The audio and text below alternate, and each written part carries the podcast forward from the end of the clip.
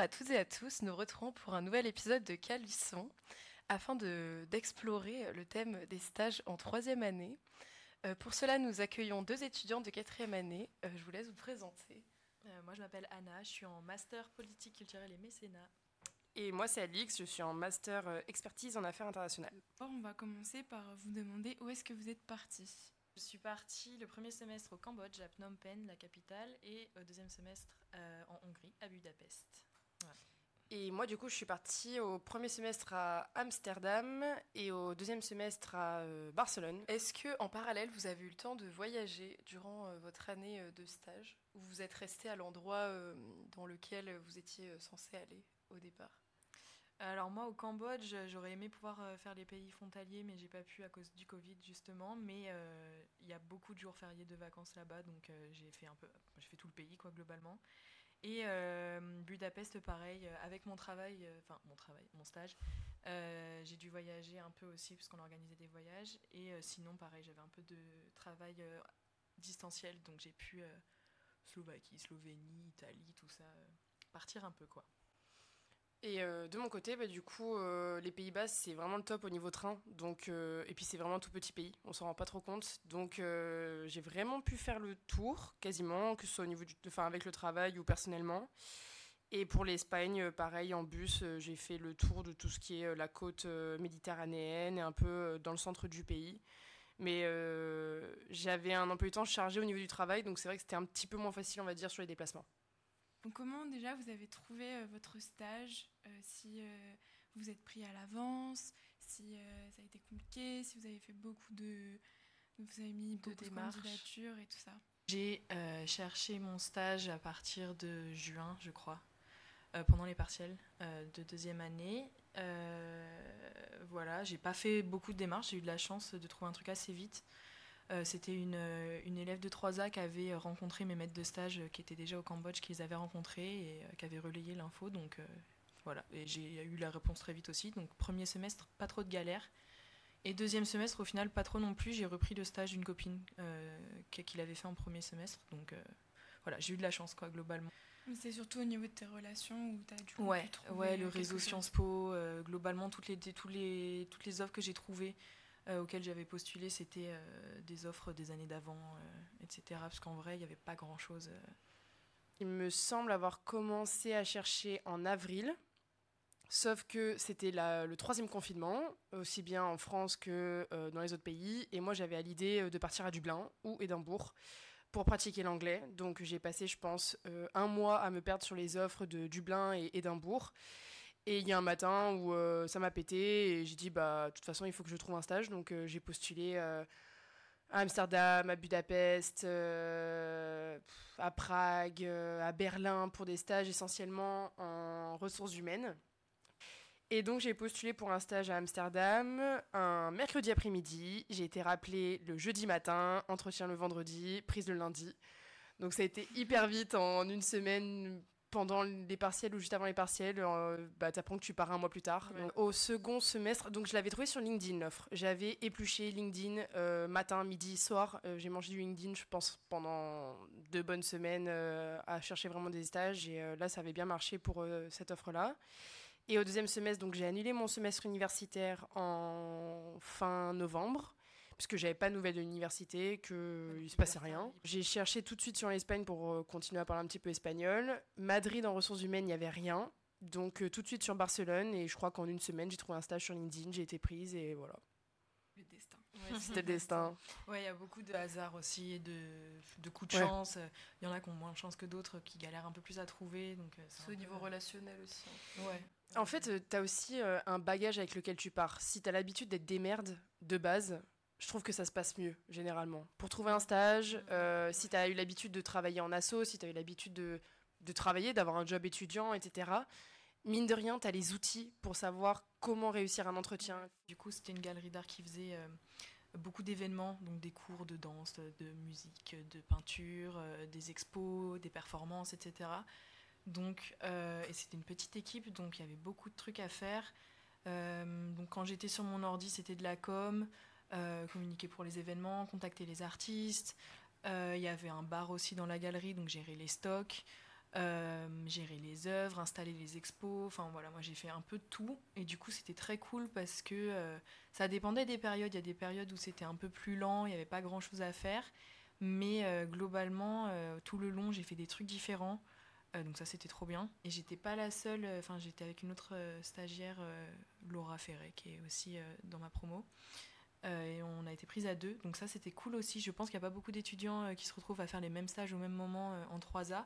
Et mon deuxième stage, le contenu un peu plus chiant, c'était vraiment de la com. C'était dans une à Budapest, du coup, j'étais à Erasmus Live Budapest. C'était euh, une boîte euh, qui organisait les événements, les soirées, les sorties, les voyages pour les étudiants internationaux de la ville. Euh, donc tout ce qui va avec. les faits, vraiment, je faisais de la com, quoi. donc j'ai gestion des réseaux sociaux, des trucs vraiment bateaux, quoi, que j'avais appris à faire dans mon premier stage, donc c'était pas plus mal. Euh, donc vu que j'étais bien avancée, j'ai eu un peu plus de responsabilités sur la fin de mon stage. Euh, on pouvait organiser nos propres événements, donc euh, contacter les, les, démarcher les entreprises, etc., les concepts et tout ça. Donc globalement, mes deux stages, ouais, c'était sur la com, l'événementiel, avec plein de tâches différentes. Donc je me suis pas ennuyée ni sur l'un ni sur l'autre. Donc c'est ça déjà qui est bien parce que c'était inactif. Ouais ouais. Euh, en gros, je suis arrivée donc euh, chez l'un des leaders du recrutement euh, aux Pays-Bas, donc il n'y avait personne qui parlait français. C'est une entreprise où il y a 1500 personnes et sur ces 1500 personnes, il y a 10 personnes qui parlent des langues qui ne sont pas le néerlandais. Donc je faisais partie de ces 10 personnes et j'étais la, représentante du coup du marché français. Donc très lourde charge de travail, très sincèrement.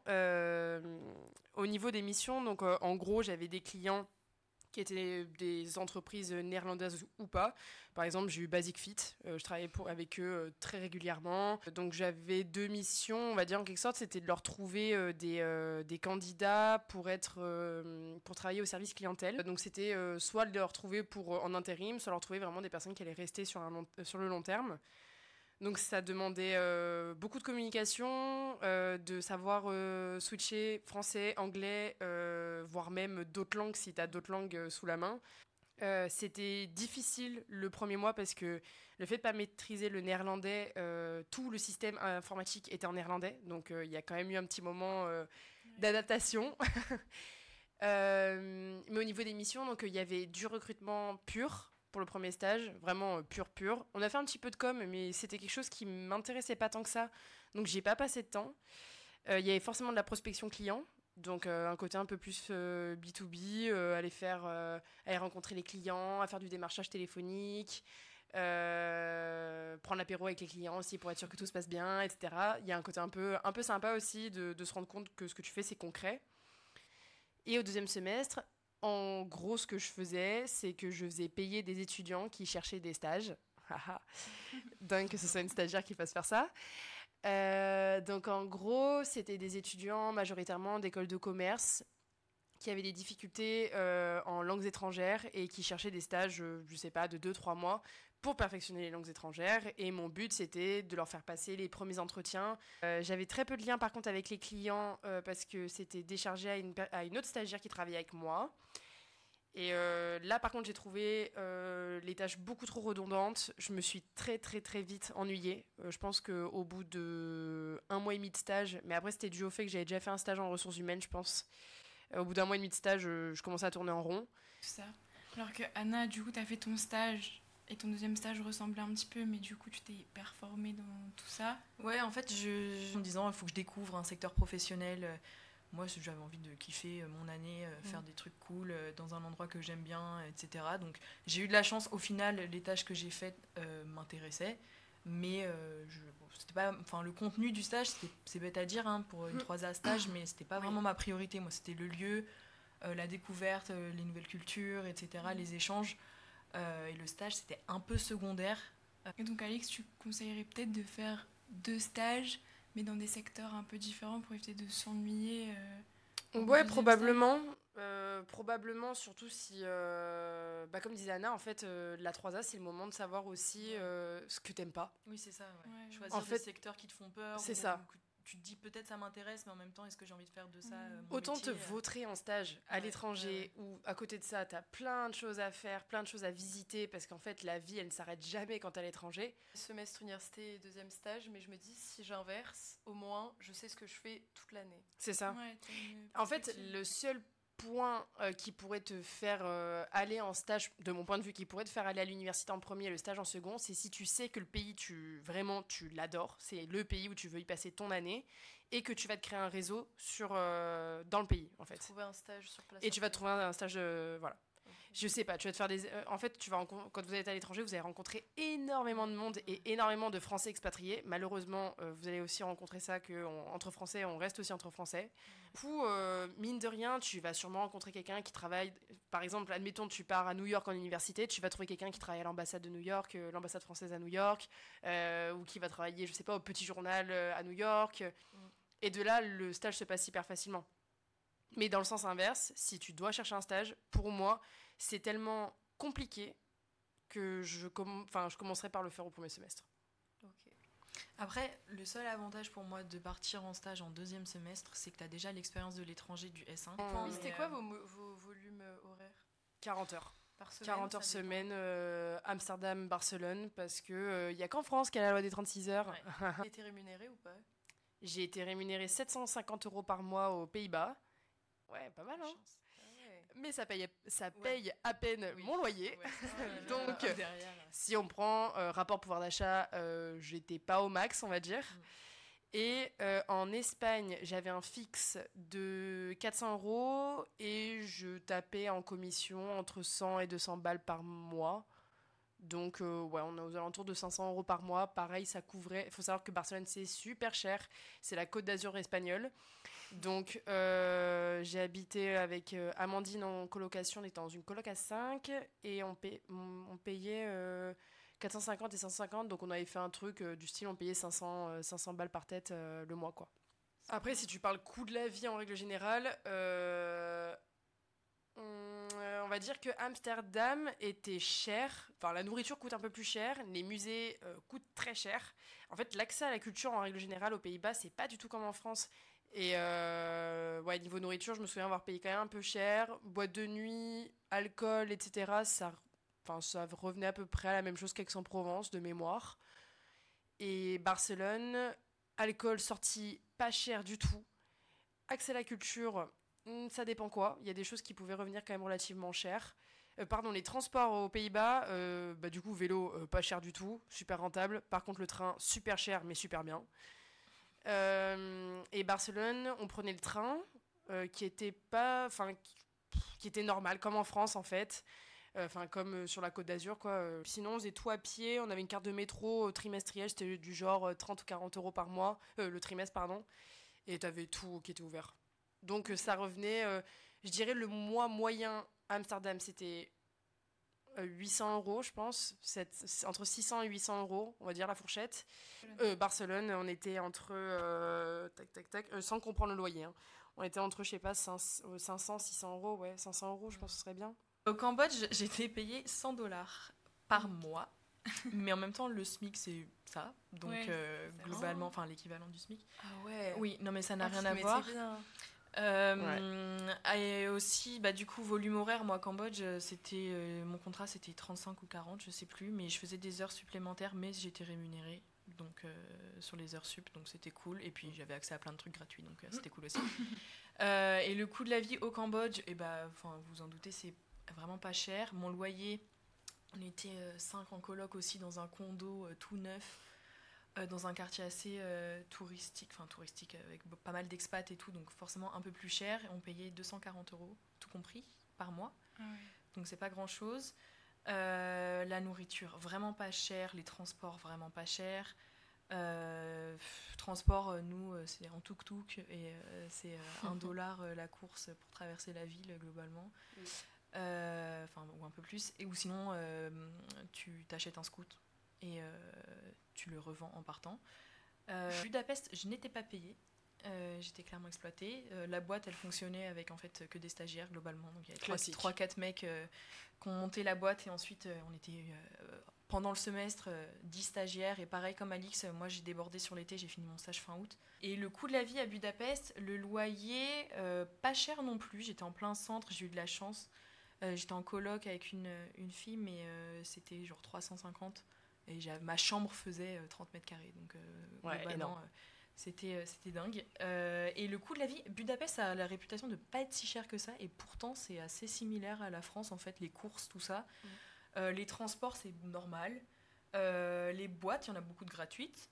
Mm. Les bars, l'alcool, c'est pas cher, mais c'est encore plus cher que Prague ou, mm. ou les autres villes d'Europe centrale ou de l'Est, donc, parce que c'est hyper touristique en fait, donc dès que tu vas dans les trucs touristiques, tu payes. Les deux, enfin Anna et moi, on a une 3A double stage qui s'est relativement bien passé. Vous allez avoir des moments où ça va moins être cool que d'autres. Faut juste se dire que c'est une phase et que ça va passer. Faut se dire, moi j'ai, euh, je me suis rendu compte de ça au Cambodge. Euh, c'est une année comme une, comme, euh, comme si t'étais en France en fait. C'est donc tu vas pas 100% bien tout le temps. Tu peux pas tout le temps aller bien. Il y a forcément des mm. jours où ça va pas. Sauf que comme t'es à l'étranger et t'es en 3A, moi j'avais la culpabilité de me dire mais là je suis pas du tout en train de kiffer alors que je devrais enfin je suis à l'étranger euh, euh, j'ai pas eu le j'ai pas eu blues j'ai pas eu le blues euh, j'ai pas eu le mal du pays ça c'est bénéf hein. pas du mm. tout au Cambodge vraiment ça arrive pas à tout le monde mais voilà moi je enfin vraiment c'est un truc bien vécu ouais, donc bon j'appelais ma famille mais voilà même mes potes m'ont pas forcément manqué enfin genre donc ça allait mais c'est vrai que par contre Budapest il y a eu des moments bizarrement j'étais plus proche mais euh, tu vois, des moments où, euh, pareil, le stage, ça t'intéresse un peu moins, euh, t'as un peu moins de trucs à faire, donc tu te dis, putain, mais qu'est-ce que je fous? Moi, j'avais beaucoup de temps libre sur la période, la, fin des, la fin du semestre où tous les étudiants se barrent. Moi, j'avais beaucoup moins de taf. Du coup, enfin j'ai appelé ma mère, j'ai dit, mais qu'est-ce que je fous là? Enfin, j'ai plus rien à faire là. Limite, euh, je me suis demandé est-ce qu'il faut pas que je rentre plus tôt? Donner quoi, tu pars en sachant pas si tu vas te plaire aussi euh, où tu vas. Donc les premières semaines, c'est les premières semaines, tu vas à tâtons quoi. Tu, ouais. Les stories de vos potes qui sont en 3A à ce même moment, qui sont en train de sortir, qui sont en train de faire plein de trucs. T'es en train de te dire, mais moi, je fais pas ça, alors que lui, là, il est en boîte toutes les nuits et tout, et puis moi, je travaille. Faut bloquer tout le monde. Faut... non, mais je dirais pas bloquer, mais vraiment recontextualiser. Te dire, sa 3A, ma 3A, deux choses différentes. mais surtout, ils montrent des choses et on voit pas ce qu'il y a derrière. Exactement. mais des fois, t'as pas le recul là-dessus. surtout quand t'es pas bien, que t'es dans le jus, etc. pas à avoir le recul. Oui, c'est vrai. Le semestre aussi, c'est un peu particulier euh, parce que moi, par exemple, je suis arrivée à, Budapest en mars. Donc, tous les gens, tous les étudiants se connaissaient déjà. Tout le monde avait ses potes, tout le monde avait. Enfin, le, le moment auquel tu commences ton stage joue aussi parce que euh, Enfin, moi, tout le monde se connaissait, j'arrivais, enfin, j'avais l'impression d'avoir aucun ami. Euh, mes seuls amis, c'était. Euh, mais vraiment, c'est ça, tu, vois, tu te dis, mais euh, je suis pas arrivée au bon moment, enfin, je vais jamais me faire de potes, je vais juste bosser, rentrer chez moi toute seule. Et puis, au final, enfin, je pense que globalement, ça se passe comme ça, mais tu rencontres une personne, deux personnes, que ce soit les stagiaires, les gens de ton taf ou quoi, et, au final, tu t'adaptes. Mais. Moi, ça fait penser à une question que je me posais, et c'est aussi pour ça que j'ai mis un semestre à l'université, un semestre en stage. C'est que quand tu arrives à l'université, tu seras avec plein d'étudiants. Alors qu'en stage, je me demandais comment tu fais des rencontres. Euh. Bah, c'est pas si dur. Moi, j'ai. Enfin, alors, je pense que ça dépend du stage. Ouais, ça dépend du stage. Euh, moi, par exemple, au Cambodge, on était beaucoup de Sciences Po à être partis. Au premier semestre, on était 3-4, et puis après. Euh, ouais, ça, ça augmentait. C'était très populaire l'année dernière, le Cambodge, à juste titre, parce que c'est génial. Mais donc voilà, moi, je sais qu'au Cambodge, globalement, c'est ce que tu disais tout à l'heure, Carla, j'étais avec des Français tout le temps. Euh, donc les gens de Sciences Po, mais qui étaient mes amis, donc euh, tu vois, ça allait. Euh, et les gens que tu rencontres au travail, pas tant en fait, parce que enfin moi c'était des collègues ou des adultes pas intéressants donc voilà. Ou des expats des vieux expats riches blindés qui vivent pas du tout l'expérience comme toi tu as envie de la vivre donc ça sert à rien. Mais par contre Budapest typiquement enfin rien à voir quoi. Il y a, des étudiants internationaux tout le temps Mm. Euh, des touristes en fait. C'est ce que tu disais sur l'été, euh, c'est un peu chiant, mais en fait Budapest, moi typiquement, euh, les étudiants sont partis, mais les touristes sont arrivés au même moment, donc en fait c'est des, des, rencontres un peu plus éphémères, tu vois, tu te fais pas forcément des. Il y a des groupes aussi, un peu. Ouais, ouais, ouais, sur Facebook, étudiants intérieurs. Oui, oui, c'est ça. Il y, a plein de gens. en fait, il faut pas avoir peur de oser prendre contact avec les gens, aller parler, ouais, aller parler aux gens que tu connais pas en soirée, etc c'est un peu bizarre. Euh, enfin, tu passes un peu pour quelqu'un de bizarre si tu fais ça ici. Mais là-bas, enfin, dans, dans, les pays comme ça, euh, en Europe, mais je pense que c'est un peu pareil partout où il y a les destinations où il y a beaucoup d'étudiants, c'est normal. Et tu t'habitues aussi. Euh. C'est vrai que l'université, c'est différent le cadre. Tu es, avec les gens de ta promo, les autres étudiants internationaux, donc c'est peut-être plus simple de tisser des mm. liens sur le long terme aussi. Mais euh, après, moi, stage, il y avait d'autres stagiaires, donc euh, ça, ça, joue aussi. Après, euh, je sais pas toi, Alix. J'ai eu de la chance de tomber dans une équipe qui était, on va dire, jeune. Donc les gens, la moyenne d'âge de l'entreprise était de 27 ans. Et j'ai jamais eu de difficulté à lier des amitiés avec des personnes plus vieilles que moi. Donc c'était pas un problème du tout de sortir avec eux, d'aller en boîte. Enfin, on s'est pris des cuites avec les, enfin, les collègues, etc. Il n'y avait aucun souci vis-à-vis de ça, puisque c'est l'entreprise qui organisait les événements. Euh, il y a eu un stagiaire qui est arrivé, un stagiaire allemand en août. Et euh, pareil, je me suis liée d'amitié avec lui. On était quasiment voisins. Bon, c'était un coup du sort, mais on était quasiment voisins. Donc, euh, je suis devenue amie avec ses colocataires, qui eux travaillaient chez Kraft Heinz. Donc, c'est une entreprise où il y a, je sais pas, peut-être 10 000 personnes. Donc, il y avait une promotion de stagiaires de 20, 25 personnes. Donc, voilà, tu. Tu te greffes à des groupes. Voilà, tu te greffes à des groupes. Et par contre, pour Barcelone, c'était trop touristique, je pense, euh, pour se faire vraiment un groupe d'amis euh, solide comme j'avais pu avoir à Amsterdam. Euh, on était deux, donc je suis partie avec Amandine. on était toutes les deux. Il faut savoir que, sans le faire exprès, les personnes qui travaillaient dans mon, enfin, les deux stagiaires qui travaillaient dans mon entreprise étaient colocs avec des stagiaires qui travaillaient dans l'entreprise d'Amandine. Donc forcément, le groupe s'est fermé très rapidement.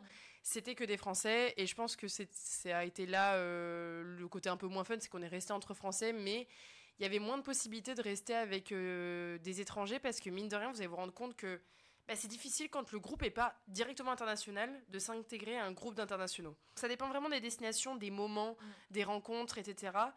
Et hum, moi, j'avais un peu ce, cet a priori sur l'université de me dire bon, je vais être en université, on sera peut-être un ou deux de Sciences Po, donc ça veut dire que je vais automatiquement rester avec quelqu'un de Sciences Po. Automatiquement, j'avais le choix, mais mine de rien, ça s'impose.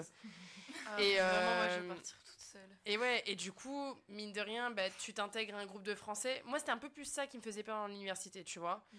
Parce que tu vois les expatriés qu'il y a là, euh, généralement, euh, malheureusement, enfin, ceux qui viennent euh, à Sciences Po. Les internationaux, ils restent entre internationaux. Voilà, ils restent entre internationaux. Ils arrivent à avoir un bon groupe parce que l'association internationale joue son rôle aussi. Donc ça va vraiment dépendre de l'université. Je vais te dire, ça va mm. dépendre des assos que tu vas avoir dans l'université, etc. Mm. Et ça va dépendre aussi de ton envie de t'intégrer dans la vie de l'université aussi. Par rapport à ce que tu disais, moi aussi j'avais très envie de partir toute seule. Euh, genre, euh, je m'étais dit, mais je veux qu'il y ait personne que je connaisse, euh, tu mm. vois, là où Sur la planète. Et, vraiment, je voulais vraiment être toute seule, ça me faisait pas peur du tout. Vraiment, c'est un truc que je voulais. Au final, bon, je me suis retrouvée à faire le même stage que Laura, mais enfin, franchement, et à traîner avec beaucoup de mes amis de Sciences Po déjà, ou avec des Français. Et franchement, j'avais cet a priori là de dire, j'ai pas envie de rester que entre Français parce que bah, ça sert à rien mais c'est quand même hyper réconfortant. Nous, on avait quand même cette volonté de pas rester que entre nous, de, ou en tout cas pas juste de, de rester qu'entre Français, mais de faire, de, tu vois, de s'adapter à la vie euh, locale, tu vois, de, mm. faire, euh, de faire les activités que les gens là-bas font. Euh, de d'être ouvert d'esprit, rencontrer d'autres gens, de pas être fermé, tu vois, à rencontrer d'autres gens. Donc ça dépend comment tu appréhendes le truc, mais. mais Puis t'es pas là longtemps. Enfin, t'es là entre 4 et 6 mois. Donc en fait, tu sais que au pire des cas, tu t'entends pas avec le groupe d'amis dans lequel t'es, pars. De toute façon, ce sera pas ce sera pas forcément tes amis à vie. C'est ça que je veux dire, c'est tu, tu vas rencontrer d'autres gens. Enfin, c'est le moment. Vous allez être dans la découverte tout le temps. Donc allez-y, allez découvrir d'autres gens, allez parler à d'autres gens qui vont avoir envie de s'ouvrir à la culture, de pas rester chez eux, de découvrir des choses, de faire des musées, de partir en voyage. Surtout, ne vous imposez pas de rester avec des gens parce que vous les avez rencontrés, que c'était vos premiers amis euh, à l'étranger. Repensez à votre première année quand vous êtes arrivé à Sciences Po, les premières amitiés que vous aviez. C'est pas forcément les amitiés que vous, avez gardées au final, à part pour certaines forcément. Mais en dehors, en dehors de ça, ce que je veux dire, c'est que il faut pas culpabiliser du fait de faire plein de rencontres, de pas forcément avoir un groupe ou d'avoir justement qu'un petit groupe et d'être très bien dedans. Il faut vraiment trouver son équilibre et s'ouvrir. tête, quoi. et s'ouvrir. Tu tant que tu fais la 3A qui te convient. Si, si, si tu préfères rester qu'avec des Français, avec tes potes et pas t'ouvrir, bah, tant, mieux pour toi. Euh, fais ton truc. Si tu as envie de rencontrer plein de gens, de parler à aucun aucune personne de Sciences Po euh, ou aucun Français, bah, tu le fais aussi. Enfin, vraiment, euh, chacun fait ce qu'il veut. Aussi, je pense qu'il faut pas rester enfermé dans l'idée que tu te faisais de ta 3A. Tu vois, si, c'est ce que, tu, ce que je te disais, genre, si tu étais en mode je veux vraiment être toute seule, blablabla, bla, bla, tu pars avec une idée très précise de ce que tu veux, c'est bien, mais euh, si sur le, le, terrain tu te rends compte que ça n'a rien à voir avec l'idée que tu te faisais, bah c'est pas grave, tu t'adaptes et, euh, et, tu, tu, vois, tu trouves autre chose aussi. Euh, ouais, faut pas se borner. Plaît. Ouais, c'est ça. Enfin, parce que la 3A, tu y penses depuis longtemps. Quoi. Enfin, bah je pense qu'on est aussi beaucoup à avoir choisi Sciences Po pour la mobilité. Mm. Et tu y réfléchis depuis des années. En deux ans, on te demande de faire tes vœux en début d'année. Enfin, tu vois, c'est un truc que tu mûris, que tu réfléchis depuis des mois. Donc euh, forcément, euh, tu as des a priori, tu as des attentes, mais euh, voilà, il faut... euh, faut Et mettez de la distance avec ouais. les témoignages qu'on fait. Enfin, Oui, faut, faut on donne le positif. Ouais, Et on dit. euh, faut s'attendre à tout, le bon, le mauvais, les déceptions, euh, enfin voilà, faut... Et puis faut, faut être flexible en fait, c'est surtout ça quoi. Mm. Non, puis même, euh, enfin, si tu fais des mobilités stages, il n'y a aucune pression Ouais, euh, rien. en Oui, termes après, de... En termes d'examen, ouais. Ouais, il n'y a, rien. euh, les rapports de stage, les soutenances. Nous, vous- dites-vous que les soutenances de stage, c'est par Zoom. Euh, En année, décembre euh, Ouais, c'est en décembre, on sait même pas encore quand.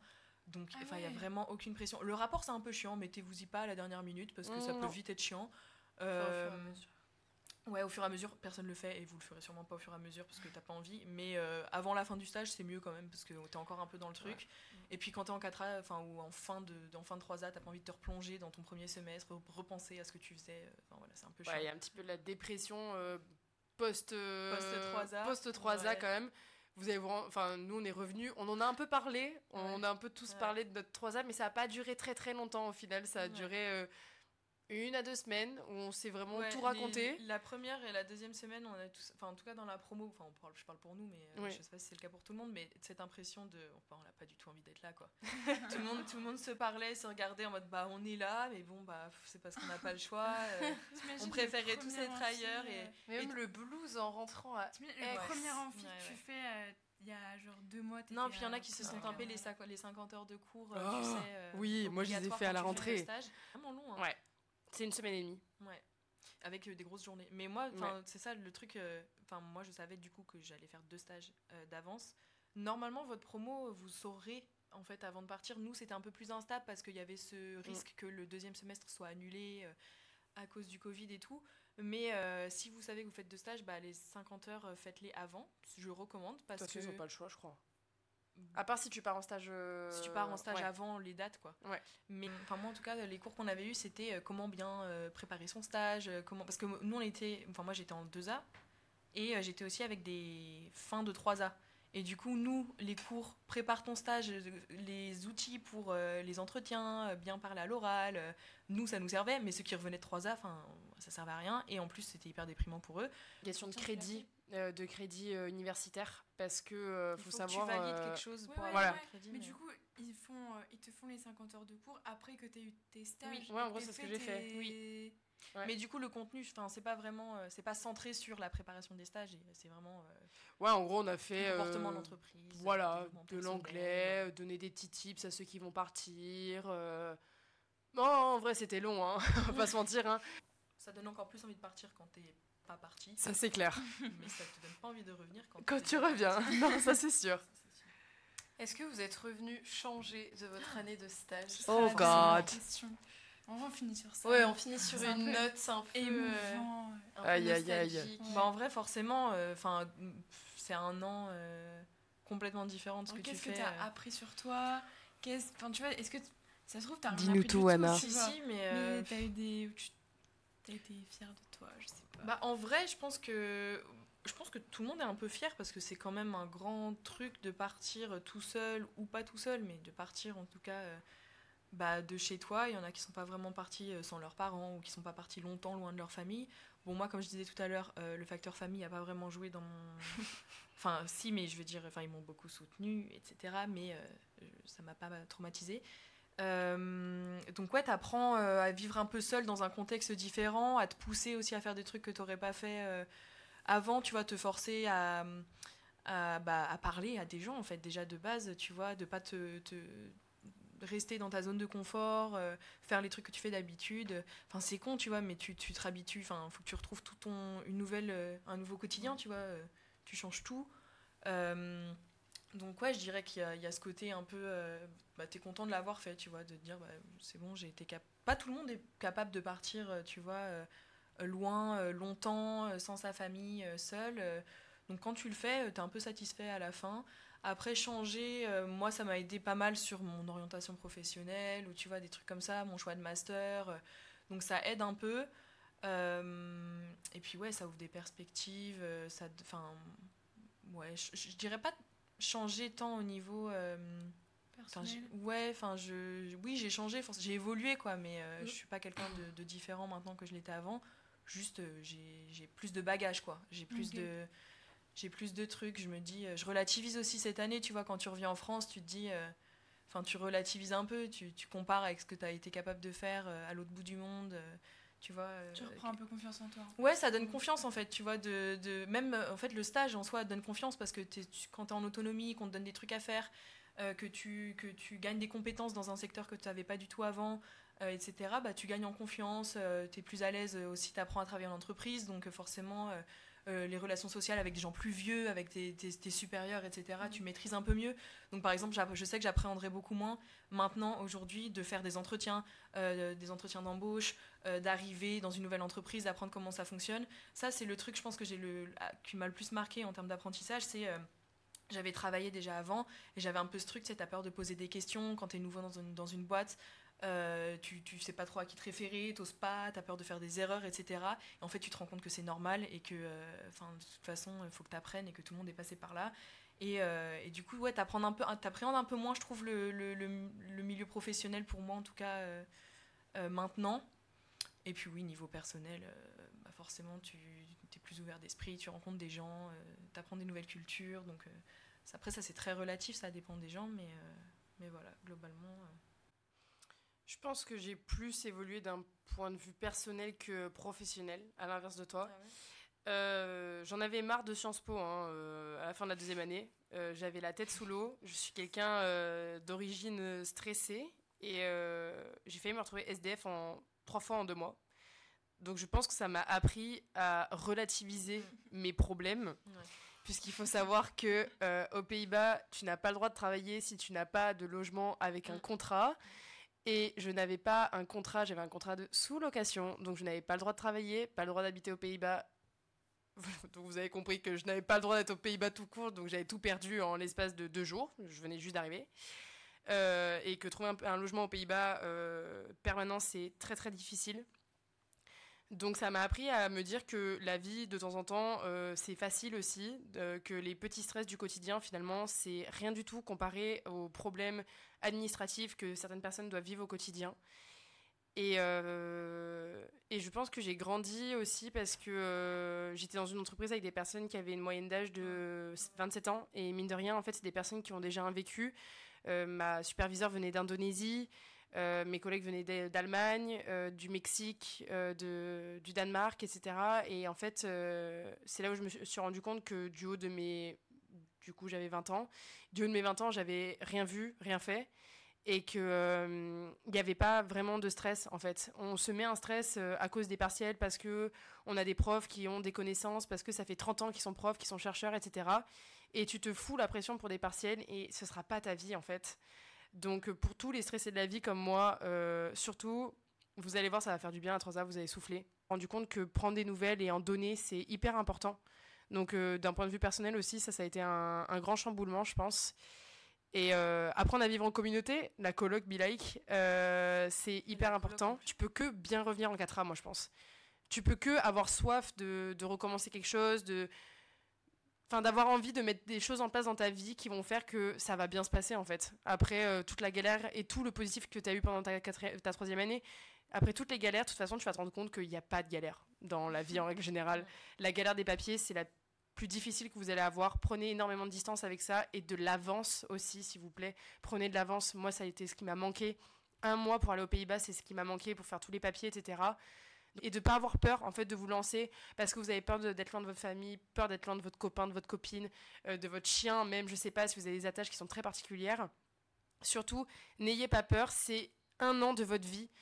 Quand vous aurez 40 ans, vous vous direz mais waouh, c'était incroyable, c'était juste un an. Un an et c'est rien en fait. Euh, mais la, la, claque que vous allez vous prendre est juste énorme. Donc faites-le à 100%. Prenez un peu d'avance quand même pour pas vous faire allumer au niveau des prix d'avion notamment mais faites-le à 100% et vous verrez, moi je, j'en tire. Aujourd'hui, il y a eu du négatif, j'en tire que le positif, très sincèrement.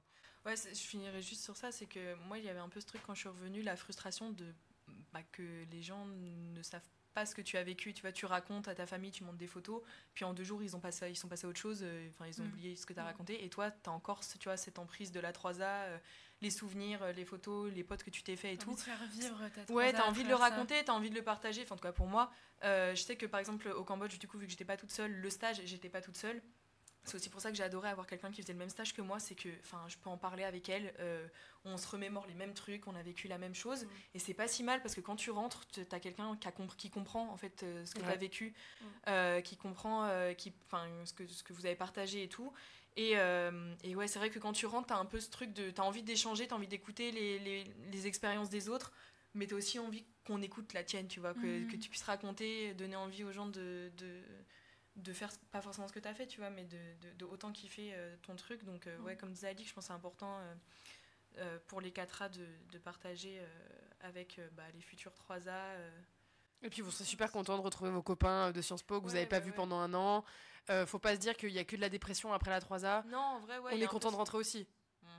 Ouais. Oh. Non mais si, oui, il y a un peu ce truc, la 4A, c'est- c'est dramatique, tu sais, quand tu rentres, euh, c'est la grosse déprime. C'est tout. le mémoire, On c'est le grand oral. On l'a un peu dit tout à l'heure, c'est un peu le cas au début, mais comme disait Alix, et je suis d'accord avec toi sur ça, moi j'étais contente de recommencer à étudier aussi. Et c'est pour ça que j'étais contente d'avoir fait Deux stages. stages. C'est que euh, j'en pouvais plus des partiels, pareil. euh, Après deux ans de stage, euh, t'es content de revenir d'étudier. En plus, tu choisis ton master, donc théoriquement, ça t'intéresse un peu plus. Ça c'est clair. Tu te retrouves avec des gens qui ont les mêmes intérêts que toi, sous couvert que tu sois dans un master où vous n'êtes pas trop. Tu vois, Oui. ça crée un peu du lien et tout. Donc ça fait du bien aussi de repartir, pas sur une 2A où c'est hyper général et t'es avec plein de gens. mais Vous allez repartir sur un truc que vous aimez parce Ouais. que vous Ouais, avez ouais. expérimenté. Pour ceux qui vont faire deux stages, on recommande. Vous allez partir sur un truc que vous aimez. Et en fait, c'est là l'intérêt de la 4A, c'est que vous revenez pas juste pour vous dire on va se taper des cours hyper généraux, comme Ouais. disait Anna. C'est là, tu vas faire un truc que t'aimes vraiment. Et euh, ça va, ton stage va prendre Normalement, sous couvert qu'il y a un Ouais. master qui t'intéresse. ou, euh, aussi. N'oubliez pas qu'il y a des mutualisations sur la 4A. Oui. Mais, euh, mais clairement, vous allez rentrer, vous allez faire des choses que vous allez aimer. Et ça va Enfin, on va dire que ça va penser un peu l'appeler de la 3A. euh, ouais, ouais, ça aide, plus rapidement. La. Merci les filles Merci euh, pour ces de deux problème. témoignages euh, très intéressants. Merci euh, Éléonore qui était là avec moi, avec moi Carla, euh, pour euh, présenter. Et merci à Anna et Alix euh, d'avoir euh, été là avec nous. C'est avec Merci plaisir. Voilà, bisous. Bisous.